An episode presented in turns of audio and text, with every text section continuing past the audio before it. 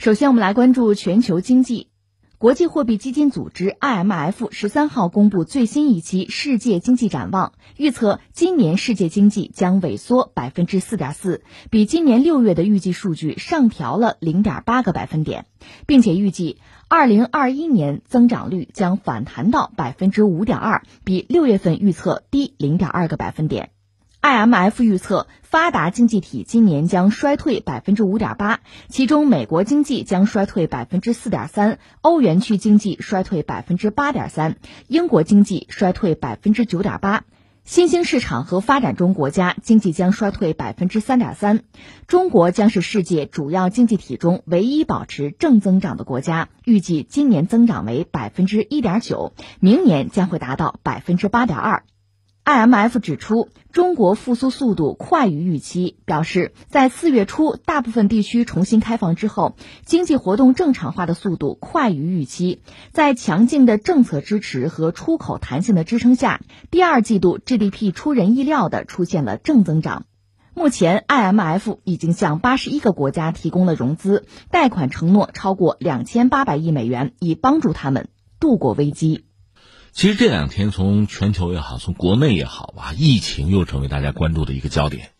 这一说秋冬季就到了，这个时候我们确实要加小心。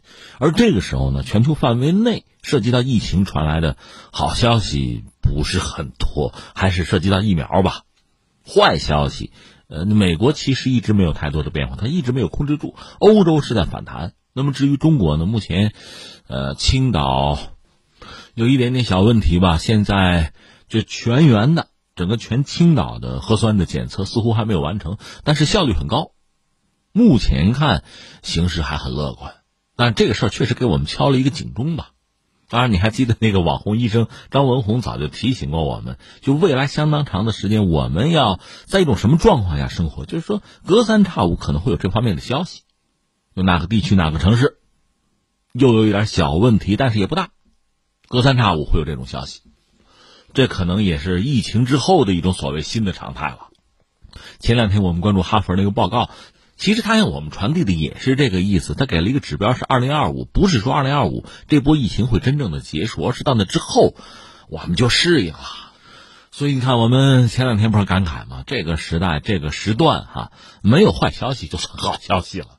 所以以这样的心态，你再看这个 IMF，就国际货币基金组织，他给的一个他十三号公布的最新的就是全球经济的一个展望嘛。一个是今年他对全球经济形势有一个判断，当然这个判断其实也还是乐观了。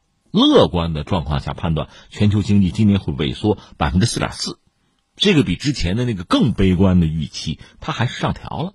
但至于明年呢，会好一点。他们预计二零二一年呢，就是全球经济增长呢会反弹，那到多少呢？到正的百分之五点二。这里边这大头就往下跌的大头还是美欧吧。按他们的预测，就是今年啊，国是整个衰退负数吧，百分之四点三。欧元区更麻烦，百分之八点三。因为这两个经济体体量是非常之大的，欧盟就整个一大块啊，欧元区吧。那欧盟虽然不是同一个概念，差不太多吧。至于中国呢，就好一些。按照 IMF 的预测，中国是世界上主要经济体里面唯一的一个保持正增长的国家，真不容易。全球第二大经济体如果能够保持正增长，对整个世界都是巨大的好消息吧。他们预测中国今年增长率是百分之一点九，那就不到百分之二吧，但是正数。那明年他们估计这个数字是百分之八点二，那这个数字有没有这么光鲜亮丽？就明年预计增长率百分之八点多，因为最近这几年我们讲我们经济发展不是高速增长，一般我们认为是一个中高速，其实百分之五就已经相当不错，而我们一般在百分之六左右吧，没有问题，甚至还可以再多一点，但是因为疫情的原因嘛。所以你看，一季度我们的数据也不好看，但二季度我们就已经就很有韧性的就反弹了，这个实际上快于全球其他的大多数主要的经济体。所以，如果明年真能到百分之八点二的增长率，那真是真是创了新高了。那我也祝愿哈，我们收音机前很多朋友，包括很多很多做企业的朋友，正在苦熬啊，正在打拼啊。明年如果形势有这样的一个变化，能够分一杯羹啊，早做准备，早做布局吧。这算是 IMF 的一个预测，对中国还真是另眼相看啊！青年有加。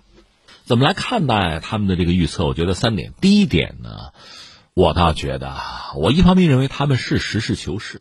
至于明年是不是我们增长率到百分之八多还不好说，但是今年我们一枝独秀恐怕已成事实。而且三季度的数据逐渐出来，你看我们的外贸已经转正，这个非常不容易。外贸转正，它恐怕是两个方面啊。一个是什么呢？我们复产复工做的比较好。中国作为全球一个就世界级的工厂吧，能够向整个世界又恢复提供产品和服务，回到疫情之前那个能力那个状况，这是一个。再有一个呢，就全球范围内很多市场也在逐渐的复苏，它有这个需求，或者说即使是在疫情状况下有些刚需，就这种需求啊，你没有办法被彻底的遏制和打断。你比如说小孩子的玩具。他在家里边，他就算躲疫情，宅在家里哈，给封在家里，玩具也是需要的呀。另外，你比如说食品啊、医疗器械这些东西，这叫刚需，所以这类的需求在这个世界上永远是存在的。所以你看啊，那边有需求，这边能生产，最后达成我们现在外贸也转正了，这其实是一个非常重要的好消息。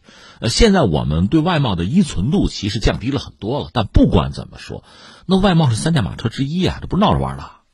所以你看，这是一个判断，就是实事求是。那我们通过对一些细节的观察，我们也认为中国经济今年的状况在全球范围内啊很不容易，相对还是不错。而明年呢，因为我们毕竟掌握了先机啊，所以明年的经济大幅度的你说反弹也好，腾飞也好，积聚的这个力量是有的。另外，很关键的你要知道哈，M F 给算了一笔账。就是疫情爆发之后吧，全球就主要的经济体，各国政府都要想办法的救啊，政府啊、央行啊，像就是自己的社会的，比如家庭啊、企业呀，他必须提供一些就财政的支持，你说补贴、说刺激都行吧。这个在全球范围内是十二万亿美元，非常大的一笔钱，各国都在往市场砸钱，或者说给公众兜里塞钱，通过各种方式吧。但我们知道美国塞的最厉害，但美国塞钱。他让全世界买单啊，因为美元是全球货币嘛。而你注意，中国在这方面，中国的政府、中国的央行，我们并没有打光弹药。我们现在基本上还维持一个比较正常，就是和呃没有疫情时候类似，比较正常的一个操作。这个很重要。就假设我们说最糟糕的局面出现，比如说疫情又爆发了，大规模，那么很多国家、很多政府已经没有弹药了，我们还好。我们工具箱里还有点东西，这个一看是过日子的心态哈，挺好。这是我们的一个判断。第二个我要说什么呢？小心啊，慎防捧杀。即使刚才我们讲 M F，他的判断还是比较中肯吧，实事求是，客观上，他描述了一个事实和一种可能性。但主观上，作为我们中国人听起来舒服啊，顺耳嘛。你看，中国一枝独秀啊，风景这边独好。那你要这么说也不能说有错，但是你要知道，一个是我们是全球化的一个受益者，另外呢，在全球化今天遇阻的情况下，我们是旗手，我们是重要的推动者。全球化呀，多极化呀，多边贸易啊，这是我们的诉求，是我们的理想目标，我们要推动它。所以你不能简单的就，因为我们说风景这边独好，我们经济是正数哈，我们就得意忘形，完全不是这么回事儿。我们如果经济啊继续走稳啊走好走强，其实我们当然依托于整个世界。你想，这个市场是很重要的，原材料我们也需要，他们的购买力对我们来讲也很重要，这点我们要有清醒的认识。那就是说，一直以来这段时间我们做的不错，但是接下来我们要做的更好，恐怕是有限制条件的，就是全球的疫情，其他各个主要经济体的经济状况，如果他们都很糟，特别糟，我们也好不到哪去。因为大家是连在一起的，而另一方面，通过我们精心的布局、精准的调控，让我们经济呢创新高。与此同时，我们对我们主要的就经贸领域啊合作伙伴能够施加影响力，甚至能够全球的新的产业链、新的供应链的布局，形成一个更有利于我的态势。一方面，我们的增长率会提升；另一方面呢，为后疫情时代属于我们的时代，那及早的谋篇布局嘛。做好准备啊，这是我们现在该做的事情。所以实际上也有很多事儿要做，而且很不容易。一方面要维持目前的状况，你想一枝独秀哪那么容易啊？另一方面不但如此，你还得放眼长远，所以难度其实很大。这是一个吧？那下一个第三呢？我就觉得有必要对我们目前的状况，大概做一个审视吧，或者说体检啊，做个体检。你看，我倒觉得这些事情还是值得我们好好的品味一下，或者说小小的高兴一下。你看几个方面吧，几个维度吧。一个是什么呢？就是我们现在就是包括你说中国崛起啊复兴，很重要的一个特征，一个指标是什么呢？就是经济的发展。我们通过自身的改革，中国确实是这个世界上很重要的一个自变量。我们自己在发生变化，就影响到这个世界的发生变化。你注意到我们经济的发展，包括在这个疫情爆发之后，我们经济率先的恢复，这不是 IMF 判断我们一枝独秀吗？这个对全球经济就是一种影响，而且实际上都是很正面的影响。对于其他各个经济体来说吧，哎，你比如昨天我们聊到，美国人撺掇搞什么亚洲版的小北约，哎，我就问，这个世界上主要的经济体，你要不要搭中国的车呀？很多国家这些年的发展啊，得利呀，就是搭了中国的车呀。那你还要不要搭呀？你比如拿印度来说，你不搭了是吧？下车对吧？这个我们相信他自己也会很纠结。我们也理解他有他的雄心壮志，甚至他恨不得取中国而代之啊，就成为像中国这样的世界工厂。我说了，作为一个全球的人口大国，甚至很快他会超越中国，成为全球第一人口大国吧？人家有这个雄心壮志，没什么不可以。但是你要记住啊，第一个。中国做到目前自己这个份儿上哈，不是靠和世界隔绝，和全球主要经济体隔绝，不是，恰恰是连接。那你印度现在和中国你要隔绝，那我们的 A P P 要下架，很多项目不谈了啊。你要脱钩，你想通过这种方式取代中国，我觉得很可笑。这是一个。再有第二个是什么呢？中国是一个大的世界工厂，目前可能是最大的、唯一的，但中国还是个大市场啊。我们人均一万美元了。我们有消费能力啊，这个你印度没有办法比。第三呢，还有一个是时间。实话实说，我们就是原地不动。印度经济现在相当于中国这个盘子五分之一吧。你追中国，我们不动也需要时间呀。时间意味着什么？意味着巨大的变化和不确定啊。所以，太决绝、太极端的选择，恐怕不是明智的选择。那我们就不操心它了啊！回到我们自己，按照 IMF 的判断，我们的经济嘛一枝独秀啊，风景这边独好。你要说为什么？一个是我们一直以来发展的势头比较理想，基础设施建设也比较完善嘛，而且我们一直在调整自己，就是深化自己的改革、结构调整。所以这几年呢，经济发展其实速度不那么快，是慢下来的，但是含金量在提升。特别刚才我们讲吧，即使是疫情爆发，应对疫情，那是花了不少钱，那政府兜底嘛，这是给世界留下深刻的印象。另外，在复产复工的阶段，我说了，我们没有打光弹药，很多就是比较极端的政策我们没有用，我们留一手。这个相比全球主要的经济体，比如说美国和欧洲吧，相比他们，我们的这方面应该说后手牌是有的，而且我们率先恢复正增长。所以这个态势哈还是喜人的。另外很多具体的细节，你比如前两天我们也关注了这个数字人民币的问题，包括人民币的国际化。其实这段时间你看中俄的双边贸易，美元的使用是在减少。有人讲这叫心照不宣。中国人民大学的经济外交项目组他们有一个报告就讲这个问题。这里面很典型的是俄罗斯吧，就是克里米亚危机之后吧，应对美国和西方那个金融制裁，俄罗斯是以石油出口作为武器吧。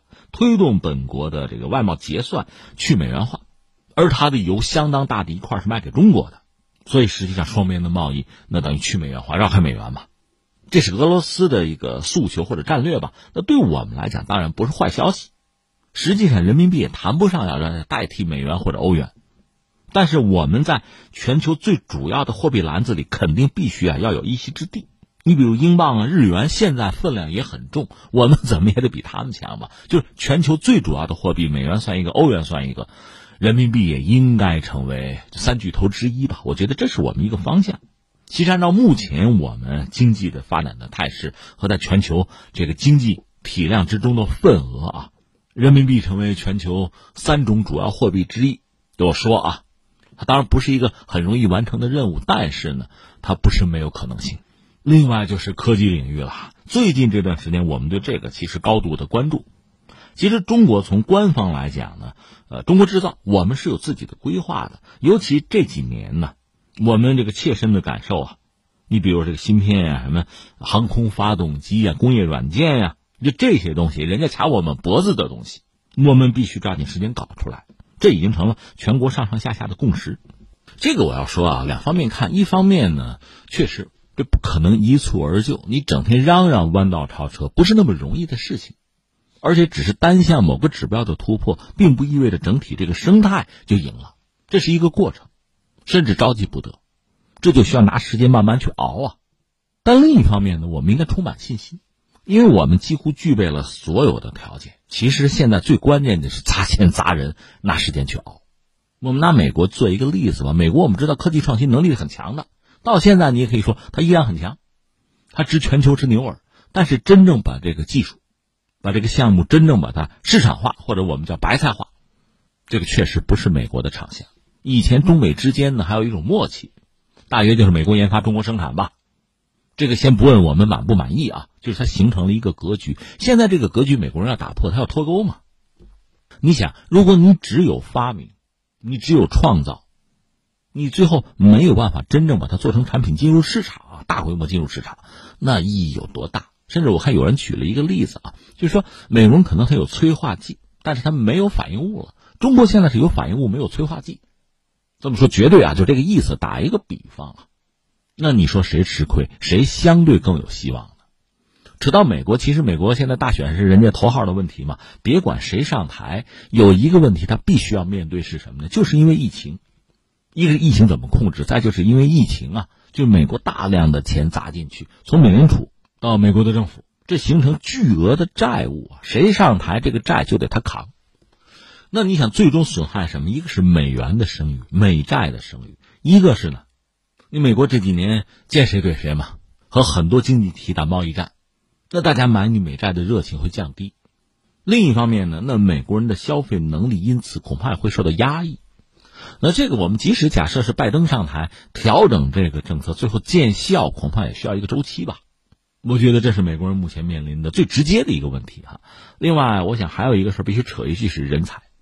你比如在硅谷，在美国一些高新技术企业，我们知道印度人啊，印度裔大行其道 CEO 啊，但是真正的科研团队，真正做科研、做技术的华人还是比较多的。那你现在中美之间真要脱钩，信不过华人，都轰出美国国境，轰回中国去，这我只能说这是智商感人吧，这算自闭行为吧。当然，同样道理，从中国这个角度讲，必须保证自己的稳定和发展，因为只要你一乱。那人才也就流失了，而中国人才一旦流失，那是海量的，那是覆水难收的。所以这点，我觉得我们要有清醒的认识。所以你看，我们这是从 IMF，从他对全球经济就今年、明年大概的一个判断吧，包括对中国的一个判断，我们衍生出来几个话题。一个是我们觉得他还是实事求是的，说完这话我们比较爱听哈，他毕竟他是实事求是。第二个呢，不要被捧杀。应该认识到我们现在面对的局面其实很严峻，然后顺便我们大概盘点了一下这段时间我们自身的状况，最终总结一下八个字吧，就是要认清形势，还是要埋头奋进嘛。